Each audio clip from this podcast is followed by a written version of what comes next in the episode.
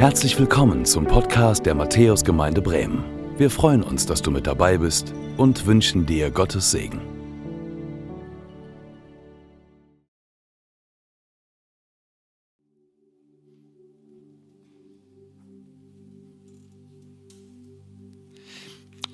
Ihr Lieben, ich möchte mit einer Frage starten. Und zwar, wer von euch ist seit Mai, seit Mai 2020 hier dazugestoßen. Also besucht jetzt diese Gottesdienste hin und wieder oder wie auch immer. Das würde mich mal interessieren. Also, könnt ihr irgendwie ein Handzeichen geben, dass ich das mal sehe? Steht mal auf, ich kann euch ja, es ist ja auch so dunkel, ihr seht ja keinen. Mann, Mann, Mann, Mann, Mann, Mann. Hey! Danke, danke. Und für euch, für euch möchte ich sagen, ich bin Lothar. Ich war hier 40 Jahre in der Gemeinde Pastor und äh, seitdem bin ich ausgeschieden. Und man hat mir immer berichtet, oh, im 12 Uhr Gottesdienst, da kommen so viele neue Leute dazu. Und jetzt wollte ich sie doch mal sehen, euch lieben, die ihr neu dazugestoßen seid. Aber jetzt zur Predigt. Eigentlich hatte er große Pläne gehabt. Aber seit fünf Jahren schmorte sein Leben dahin. Er konnte nicht mehr arbeiten wie früher. Und in den letzten beiden Jahren hat sich sein Leben auf ein paar Quadratmeter eingeengt.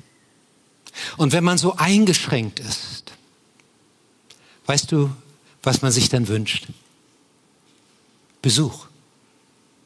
Wenn man vom Leben schon so ab abgeschnitten ist, dann bitte nicht auch noch von den Menschen, sondern dann wünscht man sich Beziehungen.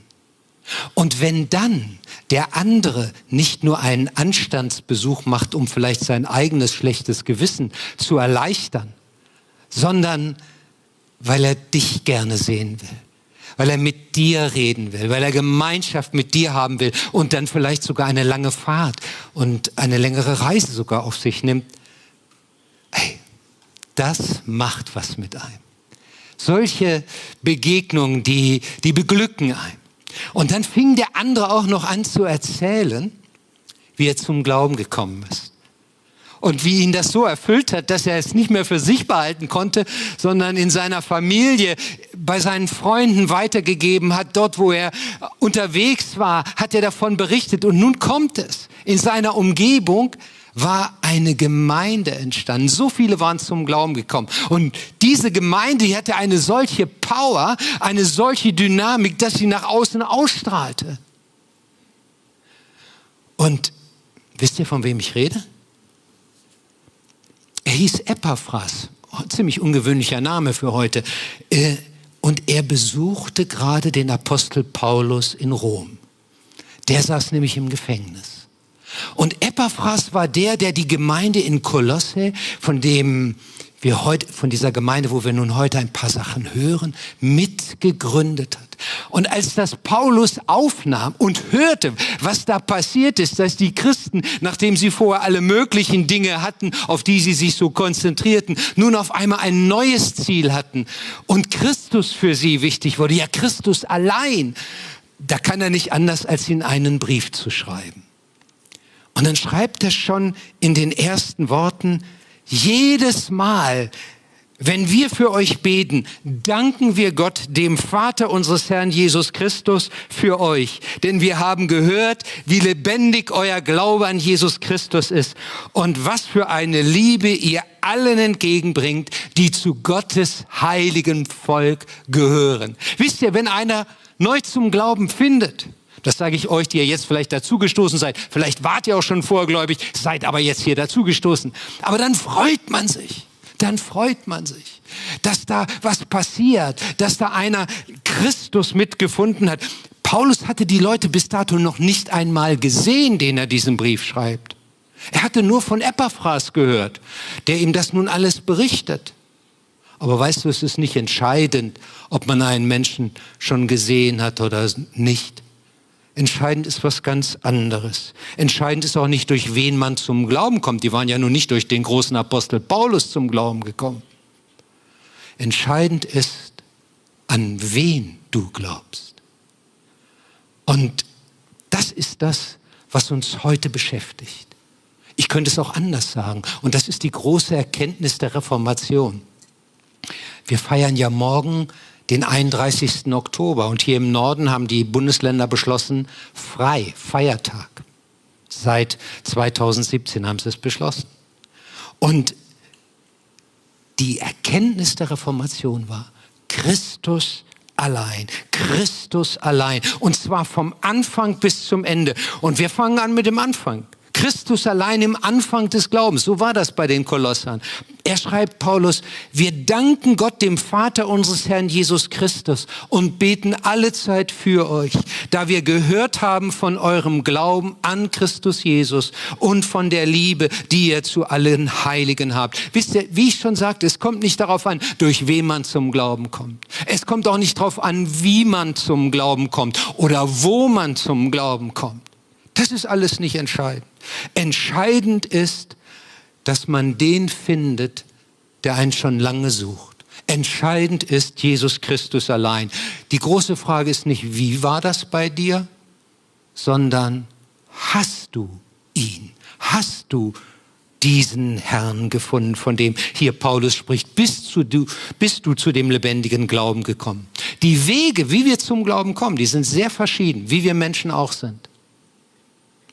Wir Frommen, und da will ich mal uns mit einschließen, wir tendieren schnell dazu, das einzuengen und denken, wie man eben richtig zum Glauben kommt, nicht? Und fragen vielleicht, hat er sich auch wirklich bekehrt? Ist er wirklich umgekehrt? Hat er das ernst gemeint mit seinem Gebet? Hat er überhaupt so ein Gebet gesprochen? Hat er, war er allein oder hat er es mit jemandem zusammen gemacht? Hat er Vergebung empfangen? Das kann alles wichtig sein. Aber entscheidend ist das nicht. Und es kann sogar so sein, wenn du selbst das so nicht von dir sagen kannst und wenn du dann vielleicht noch jemand hörst, der, der so eine Persönlichkeit ist, die sehr aus sich herausgehen kann, die begeistert davon erzählt und spricht und sagt, boah, das war's. Und du bist eher so jemand, der eine gleichbleibende Temperatur im Leben hat. Ne? Äh, dann dann fragst du dich vielleicht, wenn du vielleicht auch gerade im Glauben im Moment so ein bisschen stolperst, bin ich überhaupt richtig zum Glauben gekommen? Vielleicht kannst du nur nicht mal sagen, das war dann und dann, während andere sagen, oh, das war der Tag meines Lebens. Und je begeisterter die berichten, desto zweifelnder wirst du vielleicht.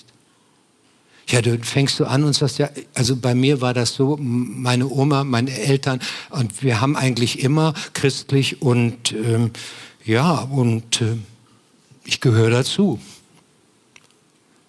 Das reißt die Leute nicht vom Hocker. Aber das ist doch nicht entscheidend, ob wir die Leute vom Hocker reißen. Entscheidend ist, dass wir den haben, der uns das Leben schenkt, der uns Leben mit Gott schenkt. Weißt du, wenn man zum Glauben kommt, dann geht es vor allen Dingen um eine Sache. Das Wichtigste beim Staat, das Wichtigste überhaupt im Leben, den Kern des Glaubens. Ja, was ist der Kern des Glaubens? Was denkst du? Ich versuche es mal von mir aus zu sagen. Ich halte für den Kern des Glaubens den Blickwechsel. Blickwechsel. Erstaunlich, ne? Blickwechsel. Der Duden sagt uns, Blickwechsel hat zwei Bedeutungen. Erstens, zwei Leute wechseln den Blick. Zweitens, ich ändere die Blickrichtung. Das erste, wenn zwei Leute einander so anschauen, da kann was passieren. Denke nur mal an den Moment, wo deine Angebetete für dich auf einmal du so richtig in die Augen geschaut hast. Du, Mann, das sind doch Erlebnisse. Wow, ich weiß noch genau, welche Stunde das war. Aber wir wollen ja nicht beeindrucken. Entscheidend ist, dass wir sie gefunden haben. Und entscheidend ist, dass wir den gefunden haben. Und dann ist der Blickwechsel Perspe der Perspektivwechsel. Ich schaue woanders hin. Und das ist Glaube. Ich schaue woanders hin. Ähm, ich blicke nun nicht mehr auf das, was sonst mein Leben erfüllt hat. Erstmalig, wenn mir das alles aufgeht, schaue ich auf Christus und dann immer wieder den Kopf heben, den Blick wenden und Herz, Verstand, Sehnsucht und Hoffnung auf ihn allein ausrichten. Das ist Blickwechsel. Aber bevor wir das tun, geschieht etwas anderes. Er, Christus selbst, schaut uns, und jetzt muss ich es persönlich sagen, schaut dich an und erwartet, dass du den Blick erwiderst. Erwartet, dass du ihn siehst, ihn erkennst und dass du dein Innerstes für ihn öffnest. Ohne dass er uns zuerst anschaut, kann das gar nicht funktionieren. Jesus hat selbst gesagt, niemand kann von sich selbst aus zu mir kommen. Der Vater, der mich gesandt hat, muss ihn zu mir ziehen. Vielleicht sollten wir das von Zeit zu Zeit uns ruhig bewusst machen. Wir sitzen nicht hier, weil wir sondern weil ein anderer uns gezogen hat, weil ein anderer geschaut hat, bis ich endlich kapiere, dass Gott mich sucht, dass Christus mich sucht. Der Hebräerbrief drückt das so aus. Jesus ist der Anfänger und der Vollender des Glaubens. Und deshalb sollten wir unseren Teil am Glauben nicht zu hoch hängen.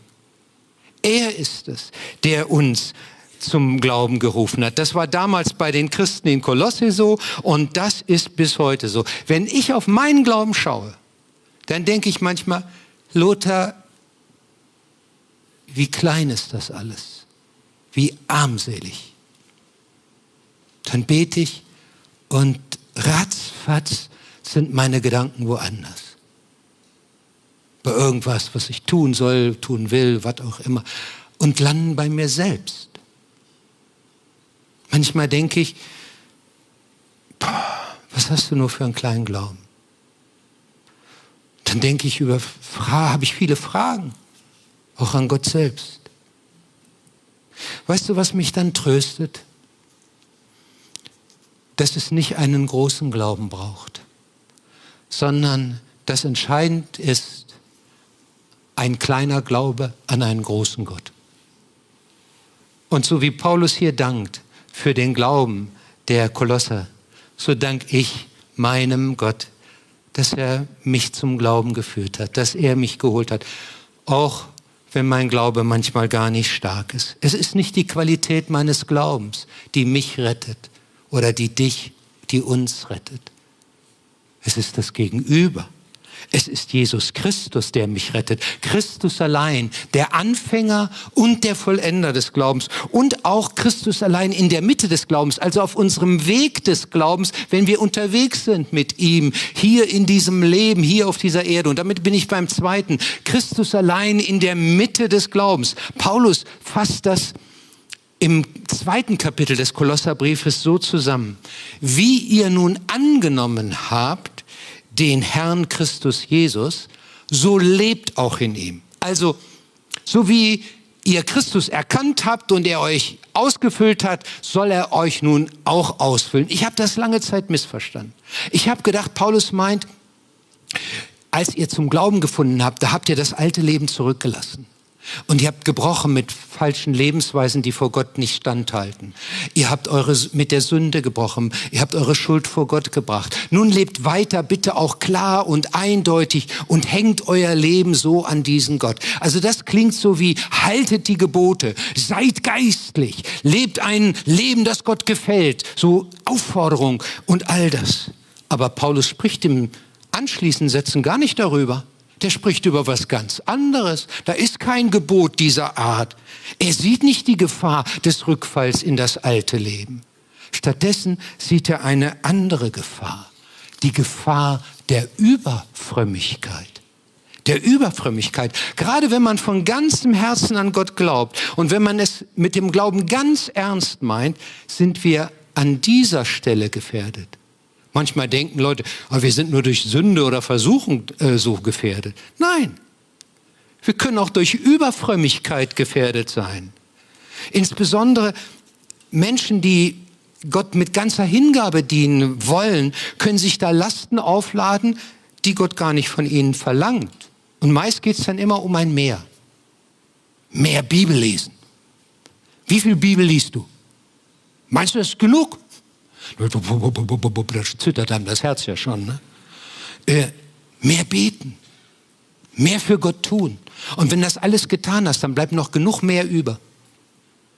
Das hört nie auf. Ich bin weit davon entfernt, einem lauwarmen oder einem Schmalspur-Christentum hier das Wort zu reden. Ein halber Christ ist ein ganzer Unsinn. Aber wir dürfen auch nicht auf der anderen Seite vom Pferd fallen.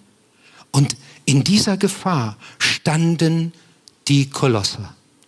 Epaphras hatte Paulus berichtet, wie nun von außen Strömungen in die Gemeinde gekommen waren.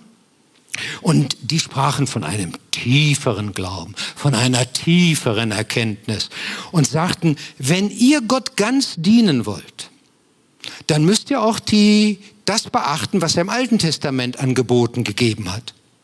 Dann solltet ihr kein Fleisch mehr kaufen, was vorher den Götzen im Tempel geweiht wurde. Glaubt ihr, das passt? Vor wird den Götzen geweiht im Tempel und Sonntag soll es auch bei euch auf dem Mittagstisch landen. Wie könnt ihr denn das machen? Und wenn ihr an Gott richtig glaubt, dann solltet ihr auch beachten, was er an Festen im Alten Testament seinem Volk gegeben hat. Das würde euch auch gut tun. Und auch den Sabbat solltet ihr halten. Und das klingt alles so geistlich, so fromm. Und wenn einer frisch dazugefunden äh, hat und Gott ganz dienen will, dann ist er fast bereit, alles zu tun. Und dann kann er über das Ziel hinausschießen. Und was so geistlich klingt hier, ist gar nicht geistlich. Paulus setzt im Anschluss an den Vers 6, den wir gerade da vor Augen haben, so lebt auch in ihm, folgendermaßen fort. Seht zu, dass euch niemand einfange durch die Philosophie und Lehren Trug, die der Überlieferung der Menschen und den Elementen der Welt folgen und nicht Christus. Und das war fromme Philosophie, die da kam. Und dann geht es später weiter. Lasst euch von niemand ein schlechtes Gewissen machen wegen Speise und Trank oder wegen eines Feiertages, Neumondes oder Sabbats. Nicht? Was machen wir manchmal den Leuten ein schlechtes Gewissen wegen Sonntag? Hast du auch genug Heiligung gehabt? Der Sonntag ist ein Geschenk. Da bin ich ganz dabei. Aber wir können von der anderen Seite vom Pferd fallen. Und dann fasst das Paulus ganz drastisch zusammen. Es sind menschliche Gebote und Lehren, die einen Schein von Weisheit haben, durch selbst erwählte Frömmigkeit. Aber sie sind nichts wert. Paulus musste das so, so sagen. Also, nichts wert, sagt er hier. Weißt du, es gibt im frommen Bereich viele Predigten über Schuld und Sünde und wie wir als Christen noch besser leben und heiliger sein sollten. Aber über selbsterwählte Frömmigkeit, wenn ich da die letzte Predigt gehört habe, muss schon ein bisschen überlegen. Aber die Gefahr, dass wir zu viel wollen, die bestand nicht nur damals bei den Christen in Kolosse die besteht genauso hier. Dass wir uns Lasten aufladen, die Gott gar nicht von uns verlangt. Auch wenn es um hilfreiche Tipps und Ratschläge geht für das Leben als Christ. Die sind ja gut, da habe ich gar nichts gegen, da reden gehe ich nicht. Aber wenn Sie vor allem anderen stehen, wenn Sie in der Hauptsache unser Denken und unseren Glauben ausmachen, dann haben wir verloren. Dann wird das verdeckt, was die Mitte sein will, er, der die Mitte sein will, Christus allein. Darum geht es. In ihm wohnt die Fülle. Und wenn wir ihn haben, dann haben wir alles.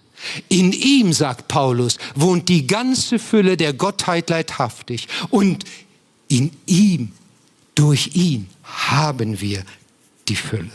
Christus allein bedeutet, Christus ist genug. Es geht im Glauben nicht zuerst um ein Programm. Die meisten Leute, die zum Glauben, äh, die davor stehen und überlegen, soll ich zum Glauben kommen, die denken, oh, was muss ich alles in meinem Leben ändern? Weißt du, darum geht es in erster Linie doch gar nicht. Es geht erstmal darum, dass du ihn findest und dass er in dich hineinkommt. Und dann wird er schon Dinge verändern. Aber es geht nicht darum, dass du musst. Es geht um den Blickwechsel, Blickwechsel. Es geht um Christus, der dein Leben erfüllen möchte. Er ist es. Nicht deine Willensstärke, deine Disziplin, deine geistlichen Übungen oder weiß ich was. In Christus haben wir die ganze Fülle der Gottheit leibhaftig. Wenn man die Fülle hat, was braucht man dann noch? Was, was kann es dann überhaupt noch geben? Das ist eine interessante Frage. Paulus macht hier etwas, das würde im Deutschaufsatz angestrichen werden. Tautologie nennt man das, doppelt gemoppelt. Ganze Fülle, also voll, um es mal von daher zu erklären, ist ein absolut Adjektiv. Das kann man nicht steigern. Voll, voller am vollsten. Ich weiß, wir können das trotzdem. Ne? Heute war es voller als gestern.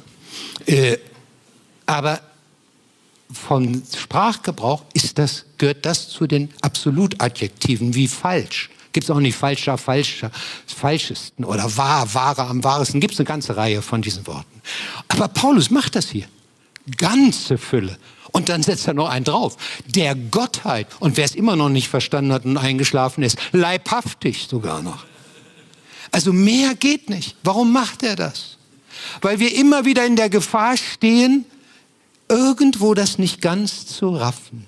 Dann geht's doch wieder nach Form frömmer am frömmsten. Aber damit ist es vorbei. Und das ist die Erkenntnis der Reformation. Wenn wir morgen am 31. Oktober den Reformationstag begehen, dann begehen wir ihn, weil Luther an dem Tag seine 95 Thesen veröffentlicht hat.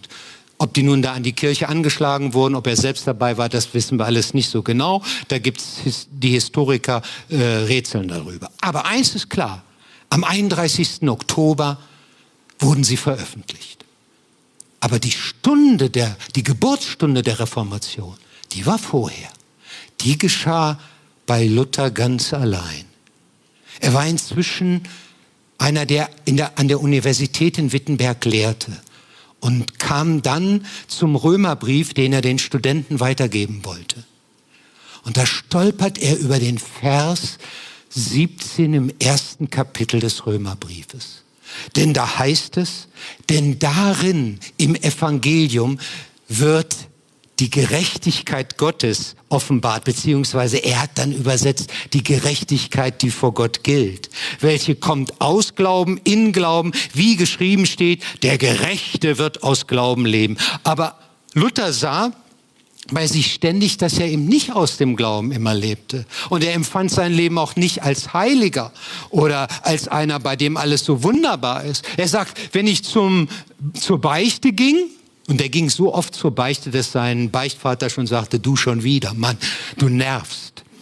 Und äh, der ging, ging er so oft und sagte dann ging ich mit Fragen hin, mit Zweifel hin. Und wenn ich davon kam, war ich immer noch voller Zweifel. Und wenn ich nicht ging, war ich genauso verzweifelt. Das ist, das ist das, was ihn quälte. Wie kann ich denn gerecht werden? Wie kann denn äh, es so sein, dass, wenn ich vor Gott stehe, alles in Ordnung ist? Damit kämpfte er. Und da geht ihm eines Tages plötzlich auf bei diesem Vers, Paulus meint das ja ganz anders.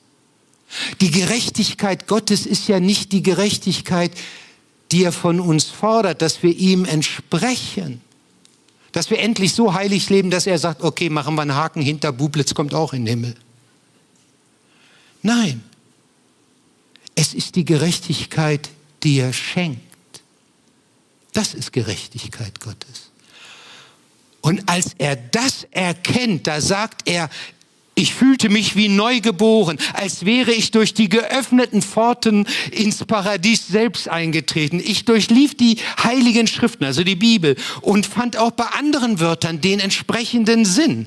So bedeutet das Werk Gottes das Werk, das Gott in uns wirkt. Kraft Gottes, die Kraft, durch die er uns kräftig macht. Weisheit Gottes, die Weisheit, durch die er uns weise macht. Ebenso ist es mit Stärke, Heil und Herrlichkeit Herrlichkeit Gottes. Wisst ihr, wenn wir so die Bibel lesen und ähm, fragen nicht, was wir tun sollen, was Christus, sondern was Christus für uns tut. Und dann kannst du ganz am Schluss mal überlegen, was du tun sollst. Aber frag erst mal, was er für dich getan hat und staune darüber und freu dich einfach. Wir machen ja oft auch irgendwelche Aktionen, was man zu tun hat und so weiter. Kann auch helfen. Aber ihr Lieben, lasst uns nie das eine zudecken. Wir sind Beschenkte von vorne bis hinten. Und wenn wir Christus haben, allein, dann reicht das völlig aus. Weißt du, wenn man jetzt hier so sitzt und oder vorhin gesungen hat, äh, waren tolle Lieder wieder. Und dann ist man so erfüllt und dann kann man natürlich bekennen, oh, vorhin haben wir auch gesungen, äh, Reformationslieder, nehmen Sie den Leib, gut, er, Kind und Weib, lass fahren dahin, Sie haben es keinen Gewinn. Große Worte.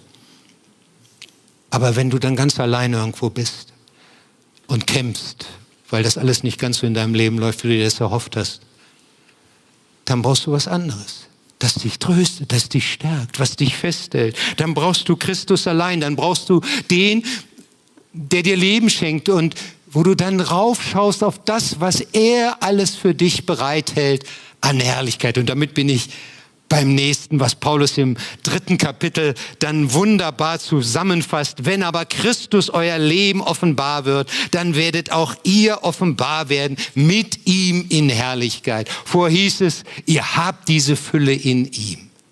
Und jetzt heißt es, mit ihm werdet ihr offenbar werden. Dann wird sichtbar werden, woran ihr geglaubt habt. Ich wünsche mir das manchmal, dass das schon vorher so ein bisschen sichtbar wird. Aber dann dann wird es sein. Und dann kriegen wir den Mund nicht mehr zu, so werden wir staunen. Eine Herrlichkeit, die meinen kleinen Verstand hier übersteigt. Christus allein, er fängt an, er öffnet uns überhaupt den Glauben, dass wir überhaupt zu ihm finden können. Christus allein, darum geht es im Glauben, dass ich mich auf dem Weg des Glaubens, dass ich den Blickwechsel, die Blickrichtung auf ihn vollziehe, behalte. Und Christus allein auch, am Ziel des Glaubens. Wenn aber Christus euer Leben offenbar wird, dann werdet auch ihr offenbar werden mit ihm in Herrlichkeit. Ich weiß nicht, was gerade dein größtes Lebensziel ist, das du so erreichen willst. Aber wenn es um das Ziel des Glaubens geht, dann ist klar, das große Ziel ist die Herrlichkeit mit ihm, mit Jesus. Alles andere verblasst dagegen. Als Martin Luther am frühen Morgen des 18. Februar 1546 in Eisleben, seiner Geburtsstadt, starb, da finden seine Freunde am Morgen einen kleinen Zettel auf dem Tisch bei ihm. Und da steht, wir sind Bettler, das ist wahr. Das hat Luther nicht für eine Predigt notiert auch nicht für einen Nachruf, dass wir das mal hier zitieren, sondern das hat er ganz für sich allein, zitiert, äh, allein festgehalten. Das wollte er sagen, jawohl. Am Ende des Lebens reduziert sich eben alles auf wenige Punkte. Dann denkst du eher an den Moment, wo wir vor Gott treten müssen, vor dem heiligen, allmächtigen Gott und keine Chance haben. Nichts haben, was vor seiner Heiligkeit bestehen könnte. Wir sind Bettler. Das ist wahr. Aber einen haben dürfen, der ausreicht. Einen haben. Christus. Und dann kommt es nicht auf meinen besonderen starken Glauben an ihn an. Und was ich für ihn getan habe oder was noch. Sondern dann kommt es darauf an, dass ich ihn habe. Er, auf ihn kommt es an. Wir sind Bettler, das ist wahr. Wenn aber Christus euer Leben offenbar wird, dann werdet auch ihr offenbar werden mit ihm in Herrlichkeit. Vor einer Woche hat mich meine älteste Schwester angerufen. Sie ist schwer krank, Krebs. Medizinisch kann man ihr nicht mehr helfen. Wir sprachen miteinander ganz offen. Und ich sagte, du bist jetzt auf der letzten Etappe deines Lebens. Und sie antwortete, ja, ich weiß. Alles hat seine Zeit. Ich hoffe, dass ich nicht zu sehr leiden muss. Ich hatte ein gutes Leben. Und wir wissen ja auch, wohin wir gehen. Dann werde ich all meine Lieben wiedersehen. Ich freue mich. Und dann kam eine Pause und dann sagt sie, und ihr kommt dann später. Boah, hat sie mich durchzuckt. Man war so ausgerichtet, war so aufgerichtet auf sie, die nun bald diese Erde verlassen wird. Morgen fahre ich zu ihr hin. Vielleicht, wir wissen es nicht, das letzte Mal. Das hoffe ich zwar nicht ganz, aber wir wissen das nicht. Aber nun, und ihr kommt dann später.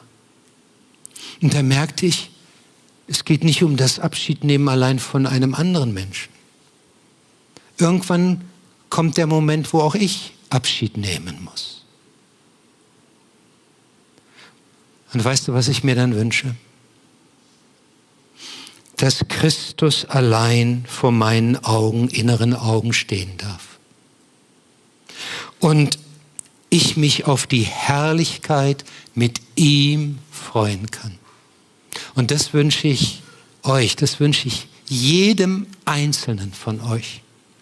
Was Paulus hier sagt, wenn aber Christus euer Leben offenbar wird, dann werdet auch ihr offenbar werden mit ihm in Herrlichkeit. Bis dahin gilt unser Blick ihm er hält uns. Er ist es, an dem wir uns bis dahin freuen. Er ist es, von dem wir nehmen dürfen. In ihm wohnt die ganze Fülle der Gottheit leibhaftig und wir haben diese Fülle in ihm. Und falls du noch nicht zum Glauben gekommen bist, dann sage ich dir, hier ist einer, Gott selbst, Christus, der sieht dich und der wartet, dass du in den Blickwechsel mit ihm trittst dass du auch ihn siehst, wie er dich sucht und dass es in deinem Herzen fest werden kann und dass du das auch so erfassen darfst. Christus allein. Und wenn du dazu Hilfe brauchst, wie gesagt, die Hilfe, das ist, darauf kommt es nicht an. Entscheidend ist, dass du ihn hast. Aber wenn du Hilfe brauchst, dann möchte ich dir sagen, hier sind zum Ende des Gottesdienstes genügend, die für dich beten. Weiß nicht, da hinten immer noch, ne? Christ oder hier vorne. Egal, das kann man erkennen an den Schildern. Die sind da. Da hinten wird mir zu. Ja, danke.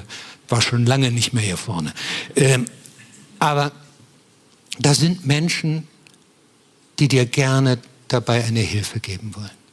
Ich war froh, dass ich sie hatte und dass ich Christus finden durfte. Zu ihm wollen wir jetzt beten. Herr Jesus Christus, wir danken dir, dass du es bist, von dem wir leben dürfen. Und wir brauchen nicht mehr. Wenn wir dich haben, dann haben wir wirklich alles. Und alles, was wir darüber hinaus brauchen, das gibst du uns. Und darauf vertrauen wir. Amen.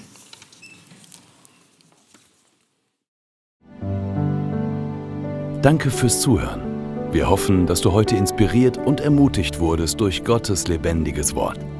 Unser Gebet ist, dass es viel Frucht bringt. Weitere Infos findest du unter www.matthäus.net.